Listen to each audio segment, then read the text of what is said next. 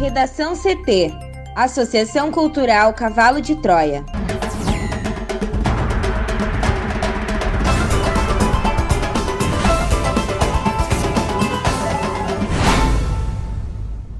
Agora, no Redação CT. Governo orienta municípios gaúchos a não pararem vacinação no feriado de Páscoa. Governadores divulgam carta aberta pedindo verdade e paz no pior momento da pandemia no país. Governo federal confirma mudanças em seis ministérios, incluindo Justiça, Casa Civil e Secretaria de Governo. Governo inclui pessoas com HIV em grupo prioritário da vacinação contra a Covid-19.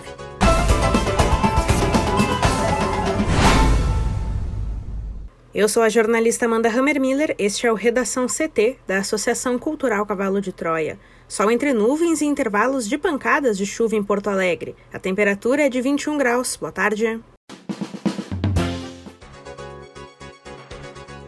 Terça-feira é de céu aberto em todo o Rio Grande do Sul, com intervalos de chuva fraca e isolada em alguns pontos do estado. As temperaturas seguem agradáveis. Na capital, máxima de 23 graus. A previsão do tempo completa daqui a pouco. Governo orienta municípios gaúchos a não pararem vacinação no feriado de Páscoa. Mais detalhes com a repórter Juliana Preto. A Secretaria Estadual de Saúde pediu aos municípios gaúchos para que agilizem a campanha de vacinação contra a Covid-19 em suas populações, orientando para que mantenham os serviços durante todo o feriado de Páscoa. O Rio Grande do Sul já aplicou, até o momento, mais de 1 milhão e 350 mil doses de vacinas contra a Covid. Do total, 296.099 pessoas já possuem a imunização completa com as duas doses. A recomendação da Secretaria, reforçada pelo Guia Orientador aos Municípios, que deve ser publicado nos próximos dias, é não guardar vacinas, uma vez que as remessas de doses estão chegando ao Estado com regularidade.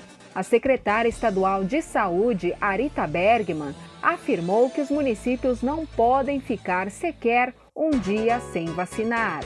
Para fortalecer a campanha de vacinação nas cidades, a pasta recomenda, por exemplo, um horário estendido de funcionamento das salas de vacinas.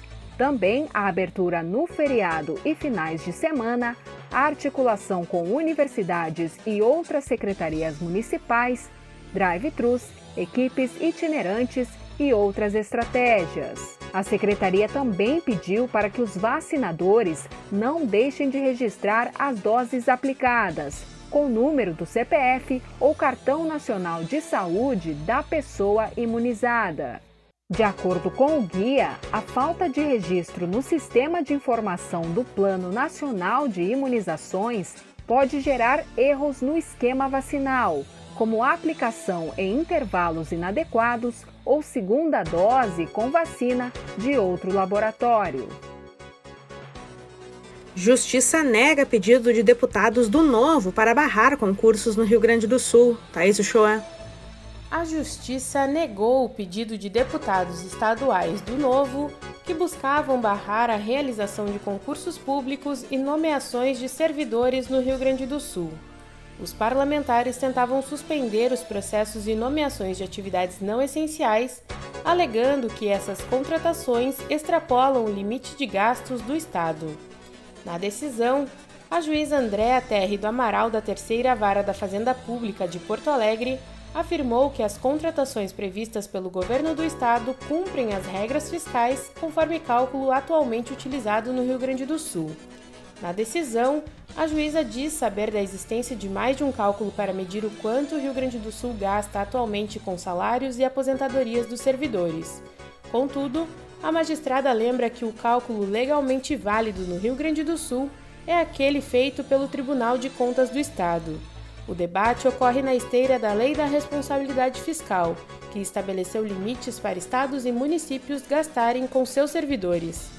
A legislação prevê medidas de ajuste fiscal, como a proibição de contratações quando o gasto com recursos humanos fica acima de limites críticos.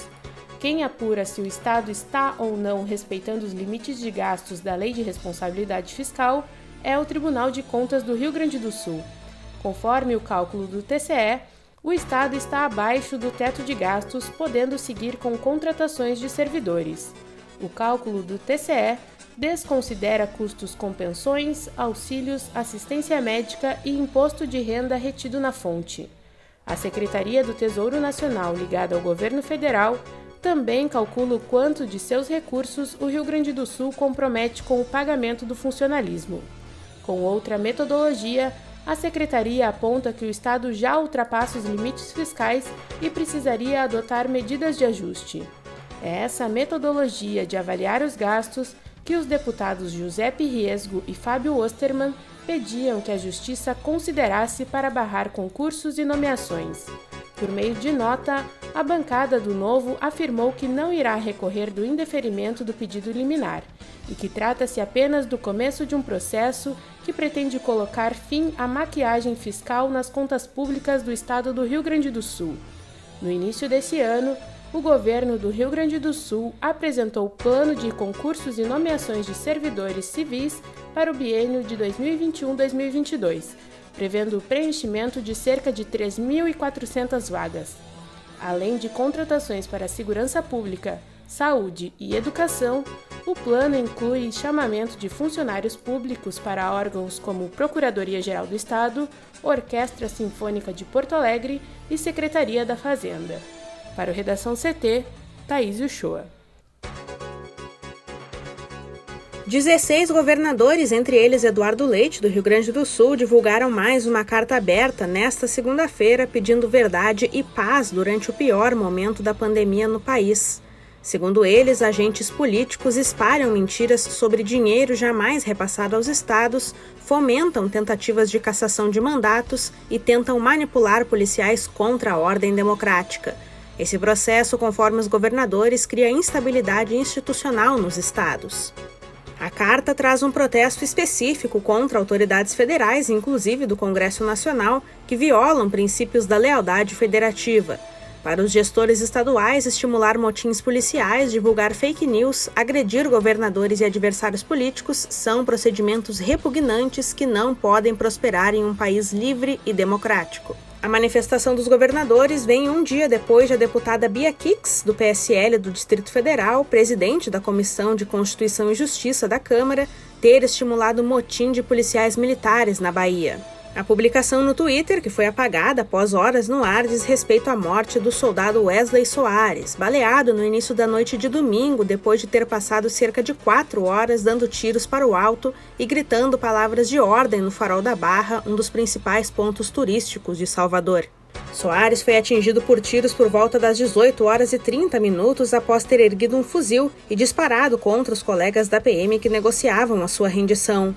O soldado chegou a ser socorrido por uma ambulância e foi levado para o Hospital Geral do Estado, mas não resistiu aos ferimentos e morreu na noite de domingo. Nas redes sociais, a deputada escreveu que o soldado da PM da Bahia foi abatido por seus companheiros porque se recusou a prender trabalhadores e disse não às ordens, segundo ela, ilegais do governo Rui Costa da Bahia. Na manhã de ontem, ela apagou a postagem e reescreveu, aspas, As redes se comoveram e eu também. Hoje cedo removi o post para aguardarmos as investigações, inclusive diante do reconhecimento da fundamental hierarquia militar. Fecha aspas. Por fim, os governadores agradecem aos integrantes das forças de segurança na carta. Assinam o manifesto os governadores Rui Costa da Bahia, Flávio Dino do Maranhão, Helder Barbalho do Pará, Paulo Câmara de Pernambuco, João Dória de São Paulo, Ronaldo Caiado de Goiás, Mauro Mendes do Mato Grosso, Eduardo Leite, do Rio Grande do Sul, Camilo Santana, do Ceará, João Azevedo, da Paraíba, Renato Casagrande, do Espírito Santo, Wellington Dias, do Piauí, Fátima Bezerra, do Rio Grande do Norte, Belivaldo Chagas, do Sergipe, Reinaldo Azambuja, do Mato Grosso do Sul e Valdez Góes, do Amapá. O governo federal confirma mudanças em seis ministérios, incluindo Justiça, Casa Civil e Secretaria de Governo o governo federal confirmou nesta segunda-feira mudanças em seis ministérios.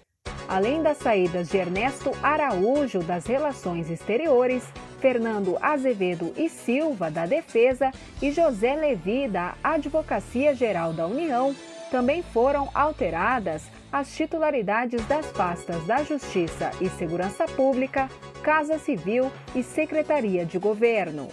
Falando um pouco agora sobre as trocas nos ministérios. Nas relações exteriores, o diplomata Ernesto Araújo pediu demissão do cargo no dia de ontem.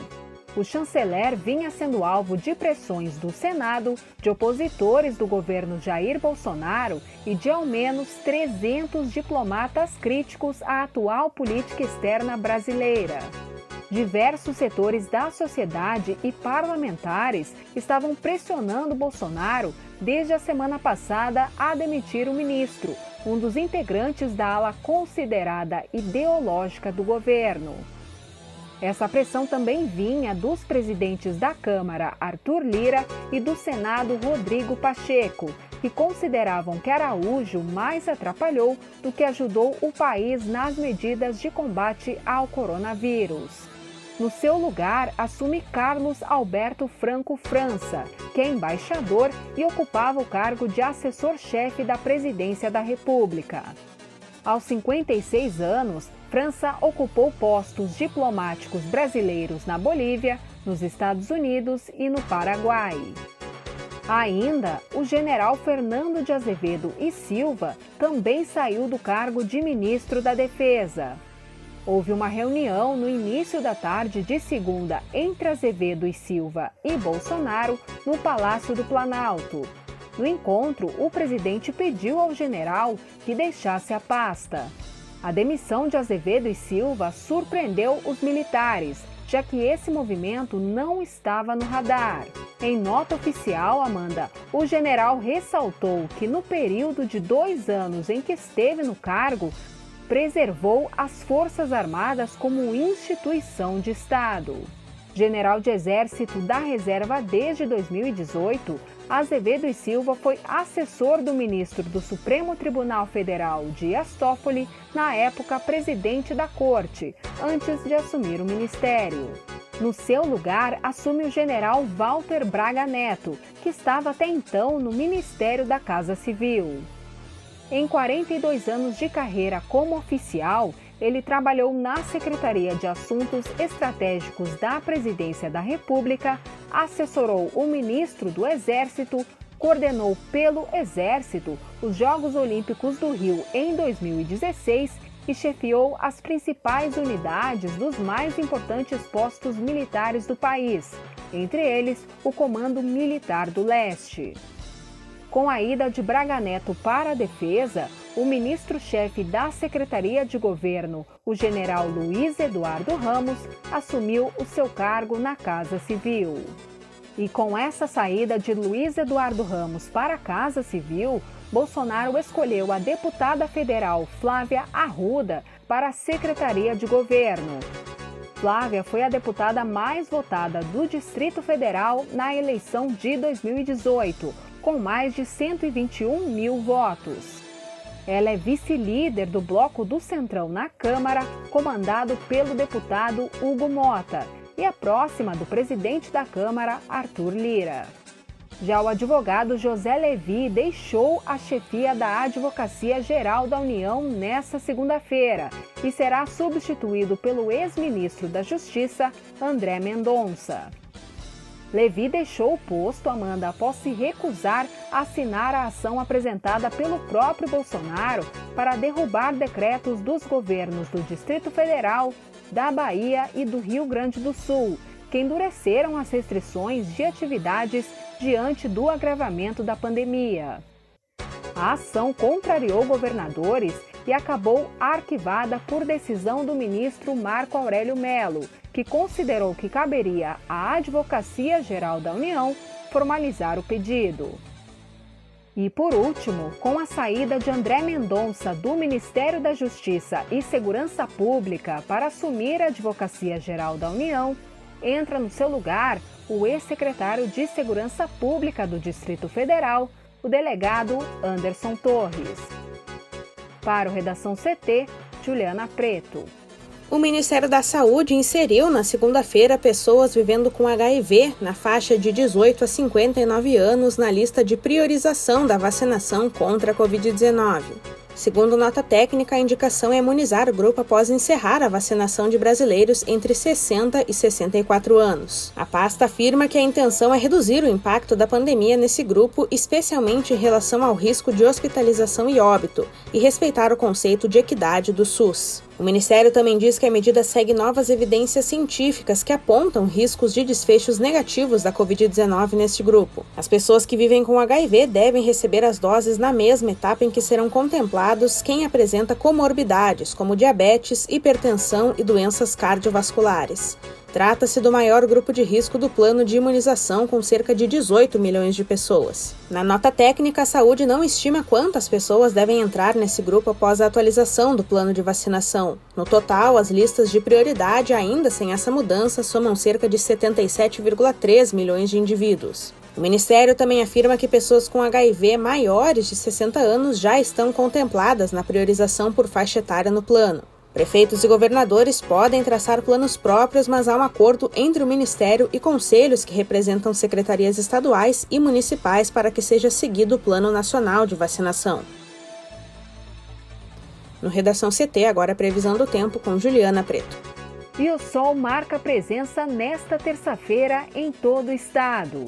De acordo com a SOMAR Meteorologia, entretanto, o vento úmido que sopra do Oceano Atlântico em direção à costa gaúcha pode trazer pancadas fracas e isoladas de chuva agora à tarde na maioria das regiões, com exceção da fronteira oeste e das regiões norte e noroeste do RS, onde o tempo se mantém firme por conta de um sistema de alta pressão atmosférica que inibe a formação de nuvens carregadas.